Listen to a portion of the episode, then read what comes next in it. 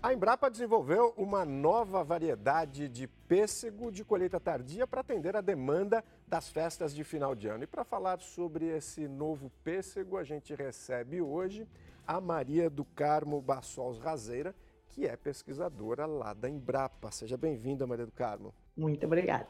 Lembrando que todas as sextas-feiras, a partir das sete e meia da noite, um novo episódio do JR Agro fica disponível nas plataformas digitais da Record e também tem em formato podcast. Maria do Carmo, primeiro me explica qual é o nome dessa variedade e o que ela tem de diferente, além, é claro, do tempo de colheita. Chamada o nome fantasia de BRS Sarau, e o diferencial dela é que ela é doce, a fruta é de polpa branca, doce, e solta do caroço, né? Então, é, que popularmente as pessoas costumam conhecer como molar, mas na realidade aqui é caroço solto. Né? Essa imagem que está aí atrás de você é só ilustrativa ou já é essa nova Não, variedade? Essa, essa imagem já é a sarau. Ah, é bonito, né? Bonito. É, só que foi tirada o ano passado, né? Esse ano ela ainda não, não está madura. Por que BRS sarau? Bom, na realidade, BRS, todo o material da Embrapa, de alguns anos para cá, se, sempre usa a sigla BRS, que caracteriza como sendo da Embrapa. Sarau, na realidade, é um nome aleatório, a gente precisava de um nome que fosse sonoro, fácil de, fácil de, de memorizar. É, e como a última cultivar que se lançou foi Serenata, então Sarau vem me, mais ou menos nessa linha. Também porque Sarau era um evento uh, meio artístico e poético, cultural, que, que se usava no passado, né? no final da tarde ou no início da noite. E como melhoramento, além de ciência, é uma arte, então acho que sarau tem tudo a ver. E você que é a, que é a mãe aí da BRS? É, junto com uma equipe, né? Nós temos uma equipe que trabalha junto, tem então uh, tem um outro melhorista que é o Rodrigo Franzon, e temos também colegas de outras áreas que colaboram para ver a parte de sanidade, conservação pós-colheita, etc. Como é que surgiu a ideia de criar essa, essa, essa variedade? O programa de melhoramento na, na Embrapa está completando hoje, aliás, começou antes da Embrapa, porque esse ano completa 60 anos uh, de existência. Então, o programa de melhoramento começou justamente para a gente uh, tentar conseguir cultivares melhor adaptadas ao nosso clima, porque o clima da Europa, Estados Unidos, o inverno deles é muito mais rigoroso, né? É, então, as cultivares de lá dificilmente se adaptam nas nossas condições, muito raro que se adapte alguma. E também para ter material de acordo com o gosto do nosso mercado. O mercado brasileiro, de um modo geral, gosta de fruta doce, né? Então, uh, há anos atrás, em 75, foi lançada uma cultivar chamada Xiripá, que foi bastante produzida no Rio Grande do Sul. Só que, ultimamente, com essas mudanças climáticas, etc., em alguns locais ela apresenta problemas, e sérios problemas uh, com seca de ramos, uma série de coisas. E essa sarau vem justamente nessa janela de produção. Ela vai substituir o xiripá com, com vantagens, porque ela é muito mais produtiva e não tem esses problemas de secamento de ramos como tem o xiripá. Qual é o clima que precisa para cultivar o pêssego, o clima ideal? Um clima seco, como é da Califórnia ou do Chile, uh, que então só precisa colocar água. Ele não, não tem, como no nosso caso, que temos uma umidade relativa alta, não existe tanta incidência de doenças, principalmente doenças fúngicas, como em climas úmidos. Além disso, o pêssego, como toda fruta de clima temperado tem aquele período de dormência na qual ela perde a folha, e para superar esse período e ter uma brotação e floração uniforme, precisa de frio no inverno. E essas cultivares uh, americanas, europeias, de um modo geral, precisam de uma quantidade de acúmulo de frio, de horas de frio, de 600, 700 ou até mais do que isso durante o inverno. E nas nossas condições, nós temos 200, 300, em algumas áreas nem isso. Então, acho que houve todo um processo, digamos, de tropicalização até da cultura. Né? como é que foi essa coisa é, é, de colheita tardia? Vocês levaram em conta isso para ter mais? Qual é o objetivo disso? Sim. Chegar em que ponto da colheita? A ideia seria estender mais um pouco, porque hoje as cultivares mais plantadas para, para mercado in natura estão sendo, além daquelas cultivares do agronômico de Campinas, que são cultivares de maturação bem precoce, tem algumas de viçosa também bem precoces, uh, mas depois, praticamente depois do BRS fascínio, ou do que, que é chamado de PS tardio, depois desses aí, uh, não se tinha mais uh, uma cultivar que fosse adaptada principalmente para a região sudeste. No sul ainda tinha algumas mais exigentes em frio, que poderiam ser cultivadas, mas no Sudeste não. Por outro lado, sabe-se que próximo das festas de fim de ano, Natal, Ano Novo, o, uh, o mercado busca muito fruta, né? Até para enfeitar a mesa, para o consumo, para tudo, buscam bastante que tenha fruta. Então, o ideal seria ter a fruta fresca nas épocas de fim de ano. A colheita geralmente é feita em que mês na colhe a colheita do pêssego hoje? E, e esse a intenção é que se faça quando? Esse aí ele começa nas condições de Pelotas, ele começa a maturação entre 15 e 20 de dezembro. Em alguns locais, principalmente quem usa uh, tratamento para quebra de dormência, faz algum tratamento químico, pode conseguir antes. Mas a vantagem seria melhor produzir realmente em dezembro. E hoje as outras, as outras variedades, As outras geralmente... cultivares depende da, da região. Normalmente, por exemplo, na região sul se colhe pêssego de outubro até início de janeiro. Se a gente pensar no sudeste, alguns já estão colhendo em setembro. Houve esse ano até quem colhesse no final de agosto. Essa variedade foi apresentada aos produtores no Congresso Brasileiro de Fruticultura em Pelotas. Qual foi a reação do público? O pessoal, de um modo geral, tem gostado. Quando é que sai a primeira safra? A gente vai colher agora em dezembro, né? Agora, quem for plantar, lógico, vai levar uns dois anos até que realmente produza, dois, três anos, dependendo da região e do tipo de solo. Essa primeira safra, ela é considerada experimental?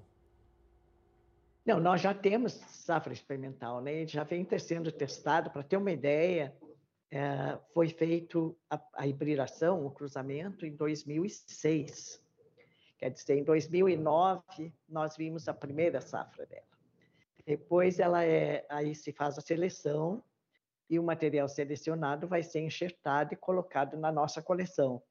Então, aí leva mais uns três anos. Aí, digamos, 2012. Então, desde 2012, 2013, ela vem sendo avaliada nas nossas condições aqui dentro da Embrapa.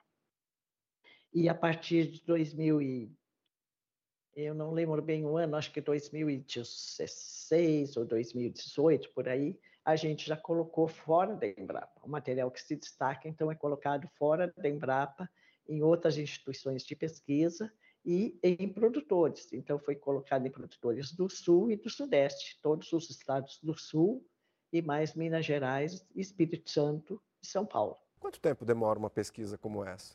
Ah, normalmente de 12 a 15 anos, com muita sorte. Né? Com sorte. Essa aí, por exemplo, começou em 2006. Entendi. O que é fundamental para se considerar que a pesquisa é, teve sucesso? É claro, você vai ter um bom fruto, mas assim, quais são os, os, os parâmetros? se olha além da qualidade da fruta, a sanidade, a produtividade e a capacidade de adaptação que tem a, a, variedade, né? Que seja ao longo dos anos ela tenha uma consistência de produção, que não seja um ano produz, aí passa dois sem produzir, depois produz, não. Então a gente procura uma que tenha essa consistência de produção. E também que ela tenha uma certa plasticidade de adaptação, por isso que a gente testa em vários locais em diferentes manejos, porque daí o produtor, nessas unidades de observação, o produtor usa o manejo que ele está acostumado. Então, a gente busca uma cultivar que se adapte aos diferentes manejos e às diferentes condições climáticas e, e de solo da região. E isso é teste, né? Teste em cima de teste. Isso é teste. Ah, sim, tem que fazer bastante teste. E, às vezes, com muito teste, ainda a gente pode fazer algum erro mas se procura minimizar os erros, né? Porque a responsabilidade no desenvolvimento de uma cultivar de, de uma espécie perene, como é o pessegueiro, é, eu sempre digo que é três vezes maior de quem trabalha com uh, uma espécie que seja anual, como seja a soja, o trigo, ou sei lá. Porque o, o produtor vai investir três anos naquela cultivar até ele ver se que teve algum problema. Então, é triplicada, eu acho, a nossa responsabilidade. Imagino. Em termos de, de, rentabilidade, quanto é o esperado que se produza por hectare, fazendo, fazendo uma comparação com as outras espécies mais, mais comuns? Ela produz mais ou menos a mesma coisa que produz, o, por exemplo, as cultivadas como rubimel, como regalo. Ela é muito produtiva e dependendo, claro, depende do manejo, depende das condições de clima, mas a gente espera pelo menos uma produção de 20 toneladas por hectare. 15 a 20 toneladas por hectare, claro, dependendo também da idade do pomar. É, é difícil produzir pêssego no Brasil? É, não é fácil, não é fácil. Aliás, ser produtor e ser agricultor não é fácil, em qualquer lugar do mundo. Mas eu acho que no Brasil, principalmente nessas regiões mais úmidas, é, é muito complicado. E ultimamente a gente tem tido problemas climáticos, em todo o mundo ocorre mudança climática, aqui também. Então, muitas vezes, durante o inverno, ocorrem temperaturas altas, de repente vem uma geada, de repente vem, como esse ano se teve aqui na região, ciclone, granizo. Então, não é fácil ser produtor. E, e, o pêssego tem alguma especificidade, algum risco maior ou menor, enfim? É, os riscos maiores são durante a floração, principalmente, né? Que não é uh, muitas vezes, porque à medida que a gente conseguiu baixar a necessidade de frio do nosso material, também ele começou a florescer mais cedo. Então, os riscos com geadas são bastante sérios em algumas regiões, né? Então, já existe métodos de controle de geada e tudo mais, mas tudo isso encarece um pouco a produção, né? Então, acho que durante a, a floração é um problema, e durante a maturação da fruta também, principalmente perto da colheita, em regiões onde a precipitação ocorre nos meses de colheita, porque daí é, um, é mais um fator para propiciar um aparecimento de fungos, etc. Então, tudo isso é, é bastante complicado. E essa variedade como é que ela é em relação à resistência a, a, pragas e doenças? Ela se comportou muito bem em todos os locais que a gente que, que nós experimentamos.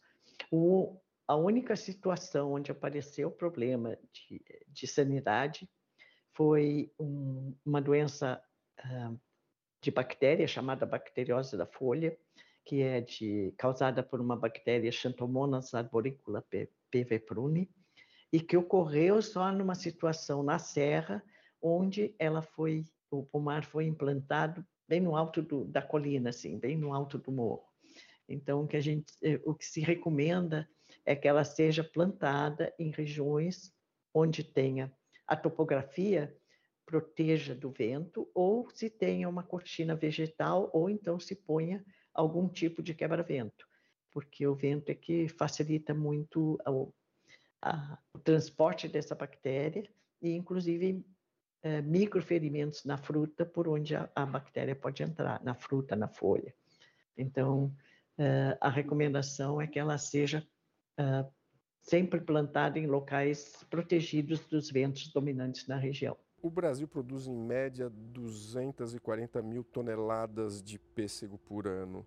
Em quanto tempo a senhora acredita que essa variedade pode somar nesse, nesse contexto? Uma nova cultivar, não sei se ela vai somar, porque às vezes uma substitui outra, um pomar já está antigo e, e, se faz uma substituição diária.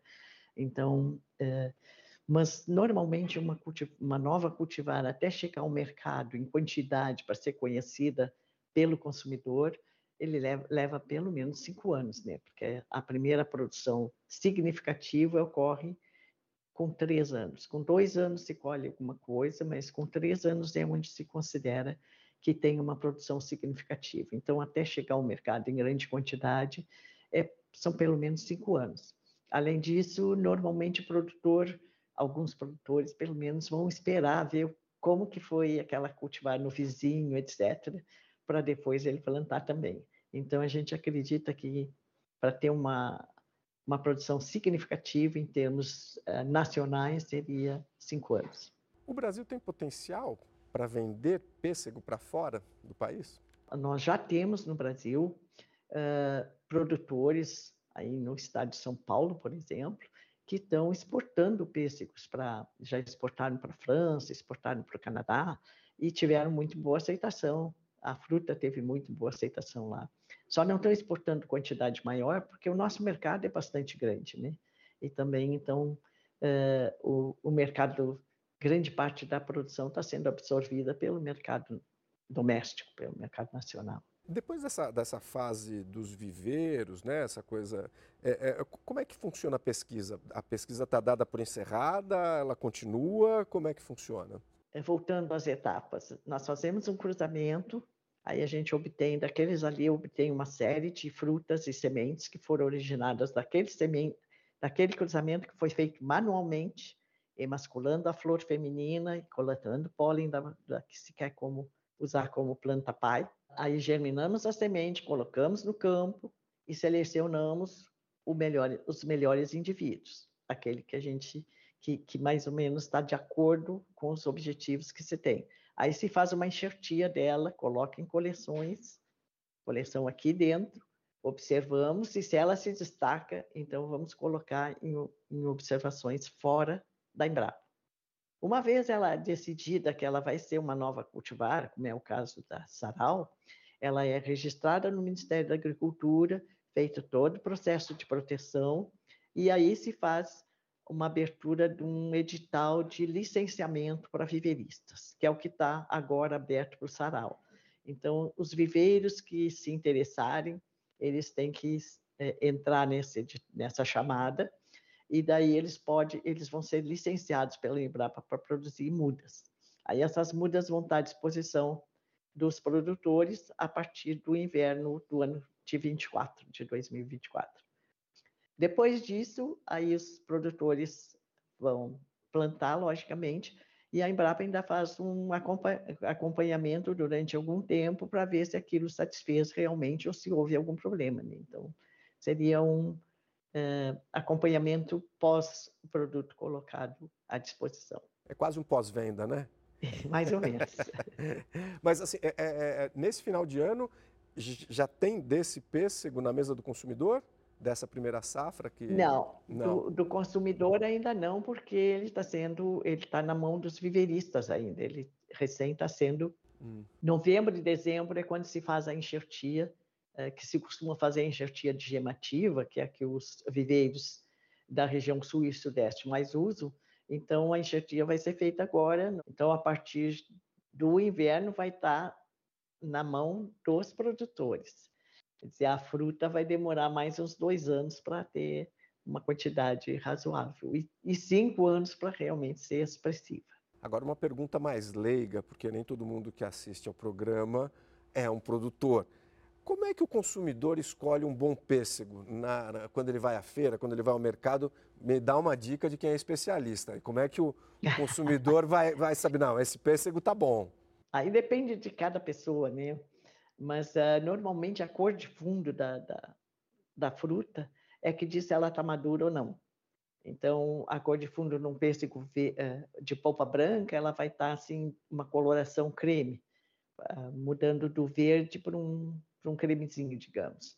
E a do pêssego de polpa amarela vai estar passando daquele esverdeado para um, um amarelo. Então, esse é o ponto é, que a fruta realmente está pronta para ser consumida. Esse é o primeiro passo.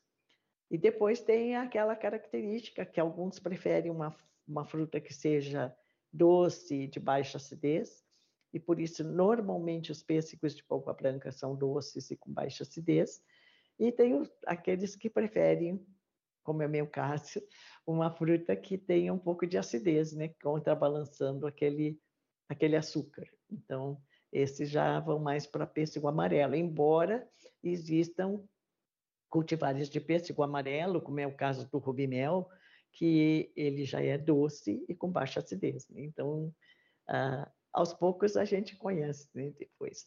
Ah, outra Outra situação é que, normalmente, aqueles pêssegos de, de maturação muito precoce, eles não são tão doces como aqueles uh, mais de meia estação ou tardios. Por quê?